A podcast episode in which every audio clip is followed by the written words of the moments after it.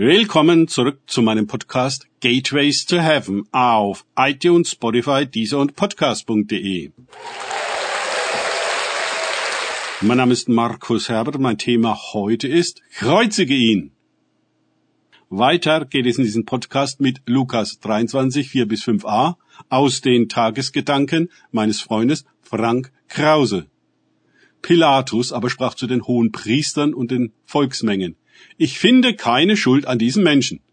Sie aber bestanden darauf. Lukas 23, 4 bis 5a. Man mag es kaum glauben. Die weltliche Obrigkeit findet nichts an Jesus. Aber die Priester, die Frommen, die Synagoge, die Theologen, Schriftgelehrten, sie bestehen auf seiner Hinrichtung. Auch wenn es schmerzt, müssen wir uns der Tatsache stellen, dass es nicht die böse Welt war, auch nicht der Teufel, nein, es war das Volk Gottes, vertreten durch seine Oberen, welche das Ungeheuerliche zu Wege brachte. Pilatus. Ihr habt diesen Menschen zu mir gebracht, als mache er das Volk abwendig. Und siehe, ich habe ihn vor euch verhört und habe an diesen Menschen keine Schuld gefunden, worin ihr ihn anklagt.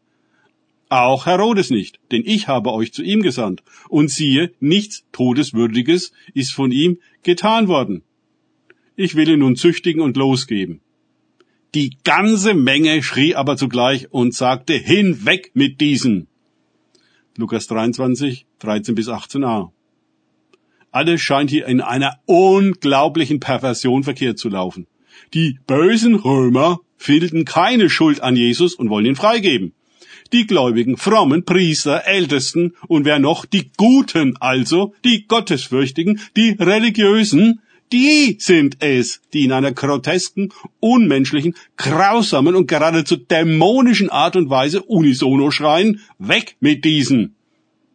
Auf einmal haben sie in diesem Ansinnen eine Einheit, die ja sonst nur schwer in der Gemeinde herzustellen ist. Sie aber setzten Pilatus zu mit lautem Geschrei und forderten, dass er gekreuzigt werde. Lukas 23, 23. Nichts und niemand hat eine Wirkung auf diese Leute. Sie haben nur einen Gedanken und den verdrehen sie ungeheuer und vehement. Jesus muss sterben, ohne Wenn und Aber. Wenn sie nur einmal im Gebet so eifrig wären, im Gutes tun so eisern bei der Sache, aber hier wo es um das klare und von mehreren Instanzen festgestellte Unrecht geht, um pure Gewalt und gnadenlose Unmenschlichkeit, sind sie voll dabei. Und ihr Geschrei nahm überhand. Lukas 23, 23b. Wie immer geht die Frage auch an uns, wann bei uns der Eifer erwacht und wir in größter Einheit und Entschlossenheit vorgehen. Leider muss ich aus meiner Erfahrung sagen, dass es immer nur Konflikte waren, die zu einer solchen Dynamik führten. Brüder, die sonst durch absolute Unauffälligkeit glänzten, wurden auf einmal lebendig und mischten heftig mit. Ja, erstaunlich.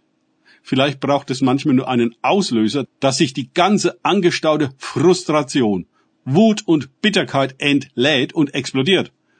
Der Anlass an sich ist gar nicht entscheidend. Endlich einmal können sich diese Gefühle, die man als Gläubiger, als geistlicher Mensch und Christ ja gar nicht haben darf, herausschreien und ungeschönt zeigen. Wie die Furien benehmen sich diese Gutmenschen, die Hohepriester und Ältesten, sind wir rasend. Was drin ist, kommt raus. Das ist eine wichtige Lektion für uns.